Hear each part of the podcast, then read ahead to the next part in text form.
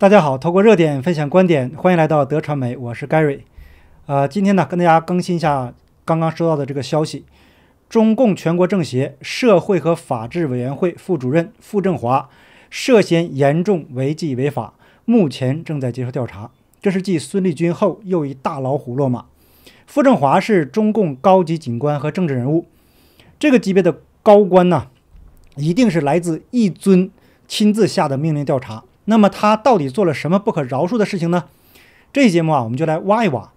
根据公开的资料显示，傅政华早年毕业于北京大学分校干部专修，呃，这个干部专修科法律专业，那取得在职大学学历。也就是说呀，他的学历是没有含金量的。那傅政华第一次引起广泛关注的事件是发生在二零一零年的七月，也就是他升任北京市公安局长的。第七十四天以后，北京市公安局查封了天上人间夜总会。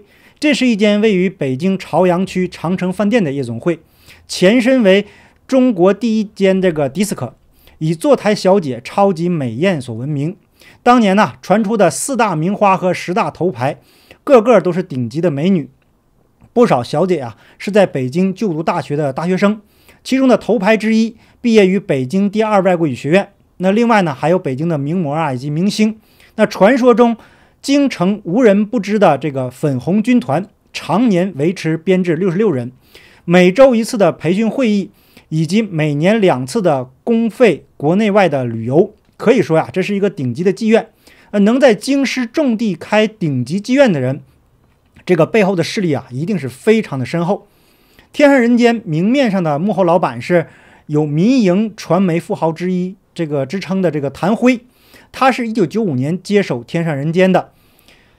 这个谭辉当时在武汉钢铁公司做进口矿石的生意，为了能找到一个挣钱的买卖，这个谭辉向当时的首都机场管理公司的总经理借款一百八十万美元，并由军队一家贸易公司担保买下了隶属于广泰公司的天上人间夜总会。这个天上人间的初期管理啊，是由台湾黑道四海帮掌门这个陈永和派的得力干将，外号宝哥的大佬来帮助打理，以要求严格著称，挑选服务员呢犹如选美女啊。本来呢也就仅限于此，没有表现出这个过人之处。直到一九呃一九九六年三月，正值中共中央召开两会，天上人间呢，呃这个夜总会发生了一件大事。北京市公安局西城分局两位副局长吴长城、崔铁英以检查为名，这个便服私访来到天上人间，半小时啊就喝了一瓶皇家礼炮。不识相的张经理啊上前要求结账，正在梦境中的两位局长哪能在号称京城第一选美场的众小姐面前丢人现眼呢？这酒是假的，结什么账？一瞪眼就来了一句。几句话呀下来，这个话不投机。吴崔两位啊，既是主管歌厅的副局长，又是中共的红二代。那说到说到这里啊，请大家注意哈，现在中共是从上到下，大部分握有权势的人呢，他不是官二代就是富二代，没有关系的是很难混入到那个圈子的。当时的吴姓和这个崔姓的这两位啊，都是少将老红军的儿子，一位呢是北京卫戍区的参谋长，另外是另外一个呀是副司令。所以天上人间根本就不是普通人玩的地方。当时这个谭辉一声令下，两位局长啊是头破血流，其中一位啊还打断了两根肋骨。仓皇中，这个吴局长拨通了幺幺零，以保卫两会为名，紧急调动了武装警察两个武装警察部队啊，就是武装特警啊两个分队，十几分钟内把天上人间围了个水泄不通。这个谭辉见势头不对啊，从后门紧急开溜，直接跑回了中南海搬救兵。正当武警们荷枪实弹把天上人间的保安制服以后啊，周南海的电话就打到了北京市公安局前任局长的座机上。据说啊，是江蛤蟆这个口头批示：什么人敢在两会期间去涉外酒店持枪打呃这个打群架，严查严办。后来呀，这个崔局长被清除了公安队伍，吴副局长呢，呃也是被下放到密云公安局。类似的这种打架砸场的事啊，在天上人间非常的多。但这个谭辉仗着后台硬，在十年的经营中，净赚了两亿多人民币。而且在税务部门呢还留下了累计亏损的记录。啊，如果是天上人间还亏损，那就是这些亏损呢都亏到应该去的地方了。谭辉啊，曾经几次从协助调查中安然脱身，依靠着正是身后的中南海里的那些老妖怪。从中从这个其中啊，我们可以看出，天上人间背后的势力啊是江家帮。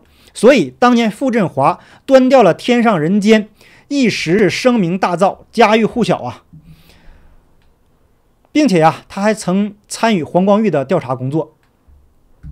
看一下啊，哎，还在。黄光裕直到今年二月十六日才刑满释放出狱。可是啊，当年负责调查他的人却要进去了，这是一个莫大的讽刺。那在中共国呢？今天你是高官富商啊，明天呢摇身一变就可能成为阶下囚。明这个，因为中共国呀，它是怎么讲呢？是一个只有黑帮帮规啊，它没有法律，那些法律呢都是给没有权利的韭菜制定的。那实际上啊，这个黄光裕也是江家帮的人物之一。当年跟他一起落马的官员中，就包括了时任最高人民法院副院长黄松、公安部的副部长助理郑少东、广东省政协主席陈少基、深圳市长许宗衡，包括这个还包括了浙江省委呃省委书记呃王华元等等吧。那么我们可以做出一个判断：傅政华当年是胡锦涛和温家宝的人，所以啊，后来他参与了。呃，更大的一件事情，这个当年因为王立军夜奔美领馆，然后牵出了薄熙来和周永康密谋造反的这件惊天动地的大事吧。那二零一三年八月，习近平是设立的特别调查小组，负责调查周永康的，就是由时任公安部副部长兼北京市公安局局长的傅政华负责调查的。那到了八月的下旬，正值中共展开打击整治网络犯罪专项行动的最高潮。那所谓的秦火火造谣集团一案呢，还有这个薛蛮子因嫖娼被抓一案呢，都被认为是傅政华有直接关，跟这个傅政华有直接关系。那二零一四年，呃，这个二月下旬呢，傅政华领导全国范围内的扫黄行动，名义上是扫黄，实际上啊就是打击江家帮。当时啊，公安部的官网公告就说了，公布这个公告说的啊，坚持从严治警，不管涉及谁，不论职务高低，绝不姑息，绝不手软。对失职渎职的要坚决严肃追责，对执法犯法的要坚决从严惩处。东莞市副市长、市公安局局长严小康被直接免职，另有呃近十名高官呢受到处分，处分从记过到撤职不等，包括了浙江、甘肃、山东、广西、黑龙江在内的其他几个省份呢，也都展开了类似的这个突查行动。所以这就表明啊，这项运动当时是由中央政府最高层策划的。可以说呀，这个傅政华当时选择站在胡文喜一边打击江家帮是没有站错队的，也呢，他也为自己啊就捞到了足够的政治资本。后面呢，他的仕途也是顺风顺水。但是啊，他做了一个最不该坐的位置。那最近呢，坐这个位置的人下场是一个比一个的惨呐。二零一五年一月，傅政华开始兼任中共中央政法委员这个委员会的委员，就是政政法委的委员了。然后，中共所谓的中央防范和处理邪教问题领导小组的这个副组长，并且啊兼任办公室主任。那国务院防范和处理邪教问题的办公室主任，这个部门呢就是臭名昭著的“六幺零”办公室。那周永康、李东生的下场啊，大家都知道了。就在两天前，被中共双开的孙立军也做过这个位置的副手。那看来呀，这把椅子是非常的烫屁股啊。而六幺零办公室呢，是被裁并的正部级中央。呃，中共中央直属的机构，那在各省市街道各级啊，有一千多个六幺零办公室。美国国会及行政当局中国委员会报告就认定，六幺零办公室是听令中共中央的国安法外机构，主要负责协调各机关镇压法轮功。那由于工作缺乏透明度，一直备受外界的质疑。二零一八年三月，中央六幺零办公室被习近平当局裁并，职能啊并入了。中共中央政法委员会就政法委和中共国的公安部。那不过呀，这个政府的文件及网络公开资讯就显示，中央以下的省市级的这个级别的六幺零办公室啊，依然存在并且继续运作。那高志胜就曾经评价，六幺零是高于政权力量的黑社会组织。它可以操纵、调动一切政权资源，行使这个星球上人类有国家文明以来作为国家从不能拥有的权利。那自由亚洲电台的报道就指出了，朱镕基、温家宝、李克强三任国务院总理都从未在中央六幺零办公室的这个正副专职负责人的任免令上签字。另外呀，九月三十日，中共刚刚宣布了孙立军被双开，他是前任的，刚才提到了公安部的副部长，也曾是六幺零的办公室的副主任。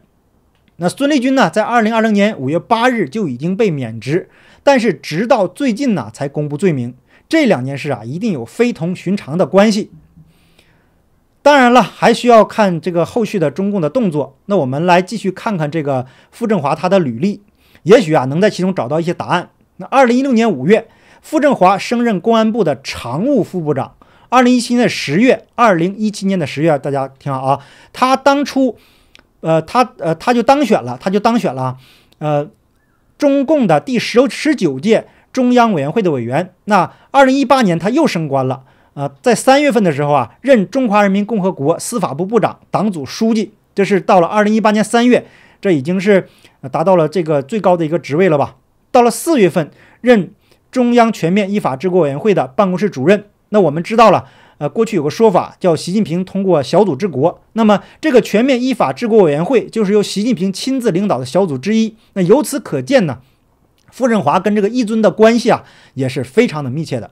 而一尊呢，目前是不相信任何人的，包括负责他安保的中央警卫局和卫戍区卫戍部队，那都是经常换人的。人呐，到这个份儿上也够挺，也是够悲哀的吧？那每天都要提心吊胆的活着。二零二零年，也就是去年的四月，官方公布傅政华因年龄到限，不再担任司法部长和党组副书记。那从时间上来分析。在孙立军落马以后，傅政华接连失去包括中共司法部长在内的三个职务。然后啊，在一个月后的五月十九日，这个傅政华被增补为全国政协社会和法制委员会的副主任。这是先让他退居二线，当时啊，可能还没有调查清楚他的问题。那现在呢，这个被退居二线的人物又被拉出来治罪，那可见傅政华一定是做了什么忤逆一尊的大事。那么我们再来看看孙立军的罪名。啊，中共公布孙立军的案件非常的突然，而且措辞啊就跟泼妇骂街一样，可见呢，一尊对他是憎恶之极啊。那其中一个罪名就很可能跟傅政华突然落马有关系。根据大陆中国新闻网的这个报道呢，孙立军的其中一条罪名是为了实现政治目的的不择手段玩弄权术，在党内大搞团团伙伙、拉帮结派、培植个人势力，形成利益集团。成伙做事，控制要害部门，也许啊，这个就是答案了。那傅政华更很可能是这个团伙中的一员。根据傅政华的仕途来看呢，他应该是胡温时代受重用的。那这个背后的故事啊，就非常的有意思了。当然了，这个傅政华也不是什么好人了。我们看看网友的的评价，有人说这真是大快人心呐，严惩不贷，绝对的大老虎。那前任司法部长知法犯法，有人也说了，这个和孙立军有没有联系呢？让人浮想联翩，还有人就评价说：“金虎九门提督这个老虎啊，有点猛啊！意外深藏的太这个隐藏的太深，政法系统又开了一次刀。他的落马是迟早的事儿，字越少事儿越大，问题越大。那傅政华和孙立军呢？他在表面上可能会有这样那样的罪名，实际上呢是作恶太多，遭报应了。在傅政华主管的这个中央六幺零期间呢。”中央六幺零制定的政策就要求各级相关的部门加强和推动所谓的这个反邪教的宣传的常态化和制度化，还经常通过召开会议和下发文件等方式，不断的对法轮功的这个调整啊，对法轮功的迫害政策。那比如啊，就所谓的主动防范和精准打击等等吧。那仅在二零二零年一月二十日至三月八日的一个半月，在监狱迫害致死四名法轮功学员。那二零一九年。又有十九名这个法轮功学员死于这个关押场所，就是这个在这个二二零二零年至二零一九年在之前吧，其中有十一人在监狱中被迫害离世。那再往前，二零一八年在监狱中被被迫害致死的法轮功学员高达三十六人，这个这么多人呢。二零一零年至二零一五年期间，傅政华在北京市政法委这个担任这个政法委书政法委书记之这个职位上啊，这个北京对，同时也是北京市公安局长期间吧，至少有十八名法轮功学员被迫害致死。说他恶贯满盈啊，也差不多了。但是啊，我们知道这个善恶到头终有报啊，不是不报，时候没到。那好，感谢您的点赞、订阅、留言、分享，我们下期节目见，拜拜。